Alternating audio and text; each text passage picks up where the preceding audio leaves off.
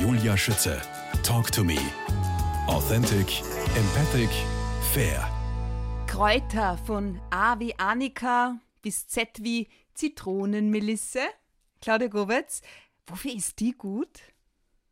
Zitronenmelisse Ja. ist ein Nervenkräutlein, ein beruhigendes Kräutlein.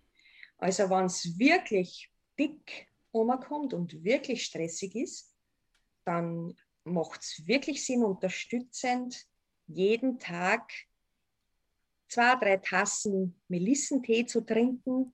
Also einfach, wenn man es im Garten hat, man rupft ein paar Stängel ab. Du hast gerade so gesagt, das sind 5 cm circa oder so? Dann so 5, 2, 2, 3, so 5 cm Stammel mit den Ja. Blättern dran. Kochendes Wasser drauf und den Tee halt ziehen lassen. Und ganz wichtig, beim Tee ziehen lassen, immer einen Deckel drauf geben. Also entweder, wenn man in der Kanne aufbrüht oder im Heferl, weil sonst waren die ganzen guten ätherischen Öle weg. Ah, Die sind dann flüchtig. Und die sammeln sie dann am Deckel ja. unten. Und wenn der Tee fertig ist, kippe ich den einfach auf und diese ätherischen Öle tropfen wieder in Tee ein. Und so habe ich die trotzdem aufgefangen. Und wie lang soll ich das ziehen lassen? Ich habe nämlich auch auf der Terrasse zwei solche Buschen Zitronenmelisse. Ja, also ich lasse meinen Tee immer zwei, drei Minuten ziehen, muss ich so. Dann gebe ich das, äh, die Grell raus und lasse ihn halt abkühlen. Ich trinke das jetzt im Sommer irrsinnig gern am Abend an so einen lauwarmen Melissentee. Mhm. So wirklich zum Abschluss. Das ist was Feines, man schläft dann gut. Weil du sagst, was, was Feines. Kommen wir zum Kräuterwein für gute Nerven, von dem ich gelesen habe. Äh, wie viele Generationen würden da nach euch mittlerweile auskommen oder hast du den nicht so groß auf Vorrat daheim? Nein, da muss ich dich jetzt wirklich enttäuschen. Äh, da habe ich jetzt wirklich nicht ein Tropfen daheim. Den mache ich anlassbezogen. Also, wenn ich merke, halt, jetzt wird es wieder sehr trabig, wie man bei uns sagt, dann mache ich mir da wieder einen Liter. Ist kein Alkohol drin, also der wird wirklich nur mit feinsten Kräutern und Gewürzen gekocht. Wirklich gekocht, also da ist nahezu kein Alkohol drin. Und wenn es wirklich dick rumkommt, genehmige ich mir da schon alle Tage ein, zwei Stamperl. Und Zwei. ist auch ein, ja, ja, irgendein zwei. Äh, Und ich muss sagen, ist genussvoll. Das hat sowas, allein das ist schon beruhigend. Das ist ein Ritual. Und das allein fährt schon ein bisschen Ja. runter. Du jetzt, ähm, deine Kinder, Matthias ist zwölf und die Helena 13 wird im Sommer 14. Ja, welcome. Ja. Äh, Ja, die. Pande- die Pandemie trifft uns ja alle. Womit hast du deine Kinder vermehrt versorgt, dass es ihnen gut geht, von den Nerven her, vom Immunsystem? Also wir haben ganz sicher ernährungstechnisch nur mehr natürlich darauf geachtet, dass nur mehr Obst, Gemüse und wirklich gesundes Essen am Tisch kriegen. Ich muss aber dazu sagen, wir sind ein täglich frisch Kocherhaushalt. Also bei uns wird wirklich alle Tag gekocht.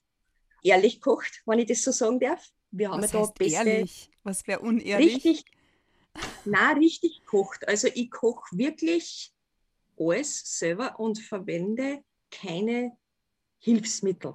Oh, wow. Ich habe das von meiner Mama so gelernt und wir, wir, wir sind das so gewöhnt, wir, wir mögen das auch so und das meine ich für mich mit ehrlich, also wirklich, wirklich kochen. Wir haben aber auch ganz viel bei den Kindern geschaut, wie man, das Wort ist jetzt immer umgegeistert natürlich in dem letzten Jahr, dass die mentale Gesundheit stimmt. Das darf man nämlich, glaube ich, wirklich nicht außer Acht lassen, weil sie haben immer wieder Phasen gehabt, vor allem die Tochter, die hat kämpft. Die hat wirklich kämpft, also die ist in ein Loch gefallen. Das muss ich, muss ich ehrlich sagen, war schwierig. Aber ganz viel reden und viel draußen sein und wirklich viel beschäftigen, einfach wirklich viel beschäftigen. Das, das hat uns ganz äh, gut umgebracht, obwohl es natürlich der Super-GAU war. Zwei Kinder daheim, der Mann im Homeoffice, ich muss auch was arbeiten, aber so ist es jedem gegangen. Ich bin da jetzt, und da haben es Leute ganz sicher noch viel schlechter erwischt. Wir haben zumindest einen großen Garten, wo wir rausgehen können jederzeit. Und jeder hat Platz. Also ich darf mich da nicht beschweren. Also Hut ab vor allen, die das so gemeistert haben. Das möchte ich jetzt da ehrlich sagen. Vor allem, glaube ich, ganz oft die Frauen haben da viel dazu beigetragen, dass das so ausgegangen ist jetzt, so gut. Wir haben einfach intensiv Zeit mit den Kindern verbracht. Nur mehr als sonst, weil es ist ja eh alles andere gestanden. Du hast ja eh Zeit über gehabt auf der anderen Seite. Es sind Freizeitaktivitäten weggefallen, wo man sonst normalerweise ganz viel Vorzeit auch hat. Die Zeit war übrig. Das stimmt, ja, ja. Ja, jetzt haben wir die miteinander intensiv genutzt. Und das war gut so. Gut. Apropos Zeit, ähm, Claudia Gobetz geboren worden am 1. Mai 1974 in St. Pölten, mhm. aufgewachsen im, Zitat, schönen Mostviertel. Verbindest du mit deiner Kindheit vor allem unbändige Freiheit? Wenn du das jetzt mit der heutigen Zeit und deinen Kindern vergleichst, wie würdest du diese Freiheit beschreiben? Wir waren ja wirklich frei. Wir waren ja wirklich frei äh, im Vergleich zu den Kindern heute. Wir sind von der Schule heimgekommen, haben unsere Aufgabe gemacht und waren am Flug, wie man so sagt bei uns. Wir waren unterwegs. Wir waren unterwegs. Wir haben uns nicht extra zusammen telefoniert und tausend WhatsApp geschrieben oder, oder was weiß der Kuckuck alles. Wir haben gewusst, um zwei trifft man sie dort und wenn du um zwei dort warst, weißt mit deiner Aufgabe daheim schon fertig warst, warst du dabei und sonst eben heute nicht. Und das war in den Ferien nichts anderes. Wir waren die ganze Zeit unterwegs und vor allem wir waren draußen. Wir waren wirklich immer draußen. Wir haben Baumhäuser gebaut. Wir haben Radlstrecken im Wald äh, hinterm Haus gebaut. Ich habe mir auch, was ich, wie viele rostige Nägel eintreten. Ah, du auch. ja, gehört dazu. Und da ist, da ist halt dann, die Mama ist mit der Flasche Schnaps gekommen, das ist ertränkt worden, die Wunde quasi. Und das sind aber auch heute Erinnerungen, die ich nicht missen möchte. Wir haben auch Freiheit gehabt. Wir haben nicht aufs Handy geschaut ständig. Und, und dieser, dieser Zwang, dass wir wenn anderen gefallen müssen durch diese ganze heile Welt, die an da vorgegaukelt wird, das haben wir nicht gehabt. Wie versuchst du da bei deinen Kindern entgegenzusteuern? Eben dieses ständig anderen gefallen wollen schwierig. Es ist schwierig. Meine Tochter hat letztens auch erst wieder was in die Richtung gesagt. Sie hat so, ich glaube, so, so schirche Oberschenkel. Das schreckt mich wahnsinnig. Das mhm. schreckt mich wahnsinnig vor einem 13-jährigen Dirndl. Die ist ein, ein richtig bodenständiges Dirndl, die normal eh nirgends wo da so mitmacht. Da nehme ich mir dann Zeit wirklich, also da lasse ich wirklich alles liegen und stehen und hinterfrage das, von wo das jetzt herkommt. Und? Wo, wo, wo das ausgelöst wird. Und es ist schwierig. Du kannst dir die Kinder nicht von diesen Medien fernhalten. Das kannst du nicht. Weil alles, was du du verbietest, wird umso interessanter. interessanter. Ja. Ob du das alles so klein mit Schokolade magst und sie futtern dann irgendwo heimlich, weil sie sich vom Taschengeld da für Schokolade kaufen. Also das, ist, das funktioniert nicht. Ich muss aber sagen, ich bin in dieser Richtung nicht sehr technikaffin. Gebe ich zu, habe ich nicht. Aber mein Mann ist Gott sei Dank in der Kinder- und Jugendprävention unterwegs. Spannend.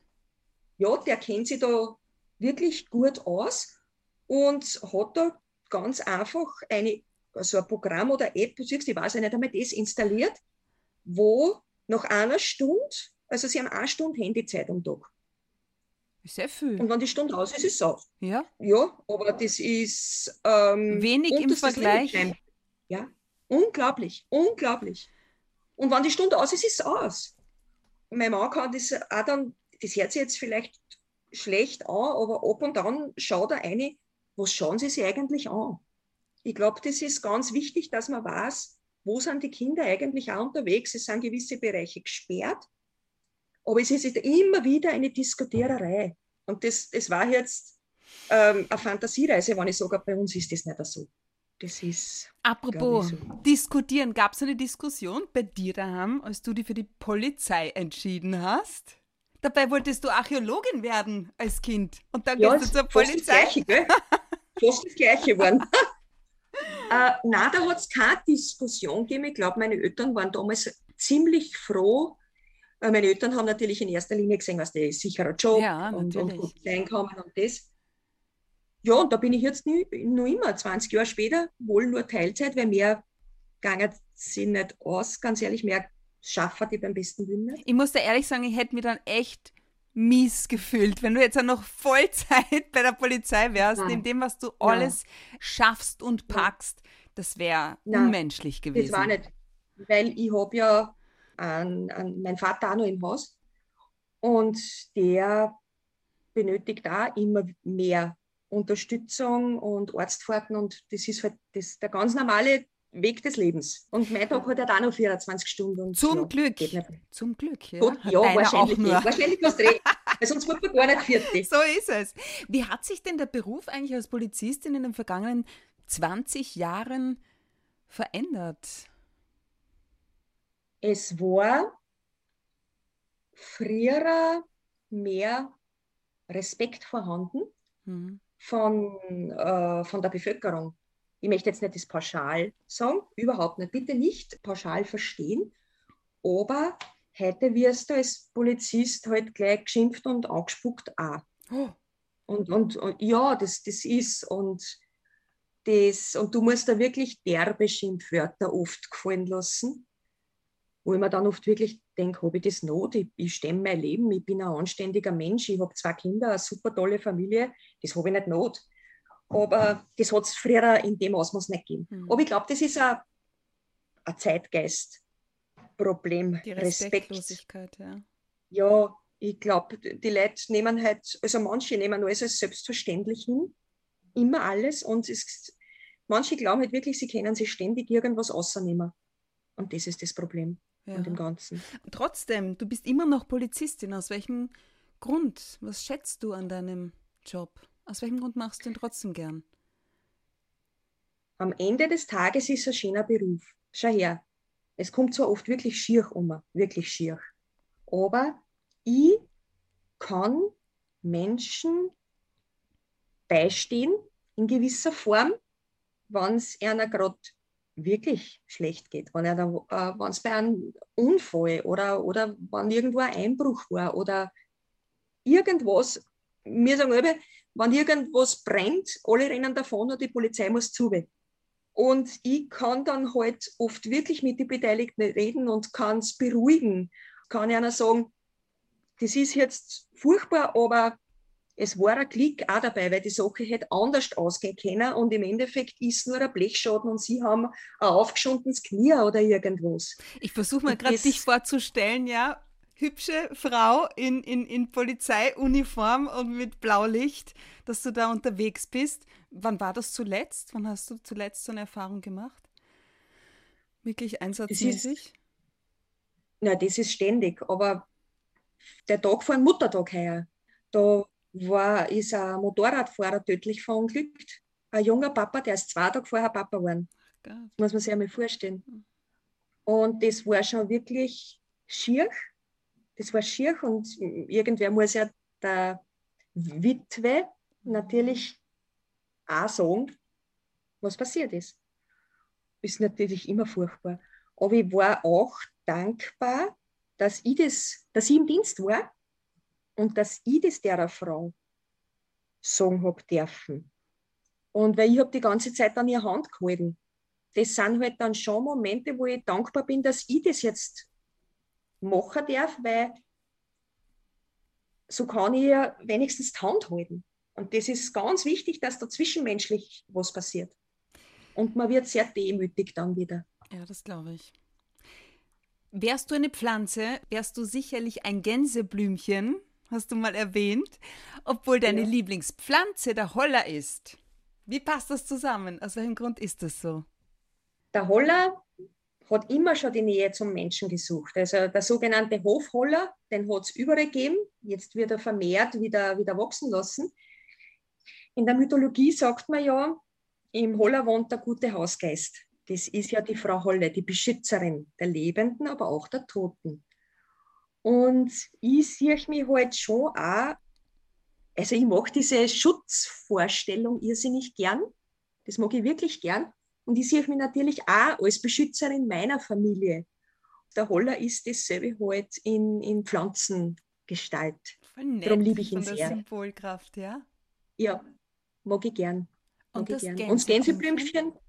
Naja, sehen wir es einmal ganz nüchtern betrachtet. Ah, Sag. Der, Rasen, der Rasenmäher fährt drüber Das Gänseblümchen ist nimmer. Aber ein paar Tage drauf ist schon wieder da. Das heißt, es kommt auf das Gänseblümchen ab und an richtig schier um, aber es wird wiedergeboren. Es steht wieder auf und das ist meine Persönlichkeit, glaube ich. Oh, ich bin mir ziemlich sicher, wenn es auch so richtig schier umkommt, ich, ich schaffe das. Aufstehen, Krönchen das. richten, weiter geht's. Ja. Du, und, ja, und, genau. und, und, hin und wieder gibt es dann einen Holunder Panna Cotta mit Erdbeersauce. Denn dieses Rezept ja. habe ich entdeckt in deinem Blog vom 14. Juni. Da hast du dein Lieblingsholler-Rezept verraten. Ja, das ist echt ein Highlight. Also das mag ich wirklich gern. Das ist ein tolles Rezept und geht schnell. Apropos Rezept. Ich, wie soll ich sagen, liebe Molke. Ja, das ist mein persönliches Botox. Meine Milchbäuerin hat mich darauf gebracht, Podcast Interview 60. Und du verwendest mein Botox zum Putzen. Wie kann das ja. sein? ja, das traue ich mich ganz einfach. Molke ist ein tolles Naturprodukt. Mir hat immer gestört, dass das als Abfallprodukt bezeichnet wird. Wirkliches Abfallprodukt. Keiner will es. Naja, meine, meine, meine Milchbäuerin hat mir das ja so erklärt. Da kriegen auch die Schweindeln die Molke. Ja. Und daran erkennst ja. du nämlich ein gescheites Fleisch in der Pfanne, ja. das saftig ist. Das wird nicht kleiner, sondern behält die Konsistenz. Und die ja. Schweineln bei ihr kriegen jeden Tag Molke und da bleibt das Fleisch so in der Pfanne. Ja, Luxus, mhm. Luxus. Es ist wirklich ein Lebensmittel, Molke. Fällt einfach bei der Käseerzeugung an, haufenweise. Und in Molke ist aber nach wie vor Milchsäure enthalten. Und die ist natürlich dazu geeignet, dass ich Kalkflecken wegkriege. Aber du nimmst jetzt nicht bloß die, die, die Molke, die reine zum Putzen, du gibst da schon was rein. Nein, ne? ich gebe da, äh, ich füge auch Tensid, wie man so sagt, also eine waschaktive Seifensubstanz dazu. Ja. Dick das Ganze ein bisschen ein, wenn ich wirklich will, gebe ich nur ein tropfen ätherisches Öl dazu. Und das ist mein Spülmittel. Und wenn du das genau wissen willst, mit dem kannst du duschen auch. Nein! Ja, es ist nichts Gefährliches, nichts Giftiges drin. Ähm, es, es schadet auch der Haut nicht. Es ist auch für die Haut gesund, Molke. Und das ist das, was ich so mag, wenn ein Produkt wirklich einen Mehrwert hat. Mhm. Nicht tausend Flaschen, sondern ein Produkt für viele Anwendungsgebiete. Wie wäschst du deine Wäsche? Womit? Billig, sage ich gleich. Ich wasche meine schwarze Wäsche, meine dunkle Wäsche zu 99 Prozent mit Kastanien, also wirklich mit Rosskastaniengranulat. Und die hast du auch vor der Tür? Also ich meine, die Kastanien? Ja, da gehen wir fleißig sammeln. Da sammeln sogar noch die Kinder mit. Also da kann ich sogar noch mein Puppetier begeistern. Es verliert offensichtlich nicht den Zauber. Und da sind dann ein, zwei Tage im Herbst immer bei Schönwetter, werden die Kastanien schlicht und ergreifend mit dem Fleischwolf im Garten oberdraht die werden dann getrocknet und das ist dann mein Waschpulver für die dunkle Wäsche. Und ich habe eine saubere Wäsche, muss ich sagen. Also, und es riecht nachher noch nichts. Nur frische Luft. Ich hänge meine Wäsche immer im Garten auf. Und ich mag das nicht, wenn Wäsche irgendwie dann parfümiert ist. Ich halte das nicht aus. Also da, das, das, das tut mir in der Nase weh. Ich mag das, wenn das noch nichts, nur nach frischer Luft riecht, nach, nach sauberer Wäsche. Ja, noch, mehr braucht es nicht. Du, und mehr die weiße Wäsche, dass die wirklich weiß bleibt und keinen Grauschleier bekommt? Da habe ich mein eigenes Flüssigwaschmittel. Wenn wirklich horkliche Flecken sind, tue ich die vorher halt einfach mit Kernsurf oder mit Waschsoda einhorken mhm. über die Nacht, so wie es meine Mama halt auch gemacht hat. Und ein Schuss Essig oder Zitronensäure ins Weichspülerfach dann äh, Gegen den Kalk? Kalk an. Ja. ja. Und Kalk ist gleich Grauschleier. Dadurch behältst du eine schöne Wäsche. Claudia Gubert. Ja, Feine Sachen, Luxus für jeden Tag, lautet dein Slogan. Sagen wir nochmal, aus welchem Grund ist das Luxus für dich? Weil man mit so wenig auskommt. Weil man mit so wenig Zutaten und Produkte auskommt. Und das ist für mich der wahre Luxus.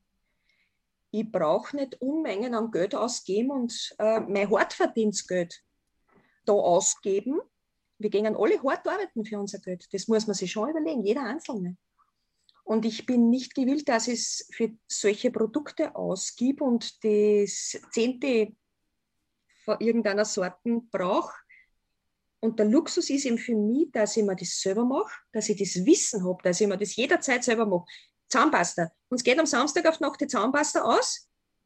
Jetzt gehe ich halt und mischen wir den fünf Minuten zusammen. Und wir haben wieder Zahnpasta. Das ist für mich der absolute Luxus. Und nicht alle werden hysterisch, wir haben keine Zahnpasta. Claudia Gubetz aus Rupreichtshofen, das war unfassbar spannend. Ich bedanke mich bei dir für deine kostbare Zeit. Alles Gute für dich und die Familie. Einen schönen Sommer und auf Wiedersehen. Herzlichen Dank, liebe Julia. Herzlichen Dank. Für dich.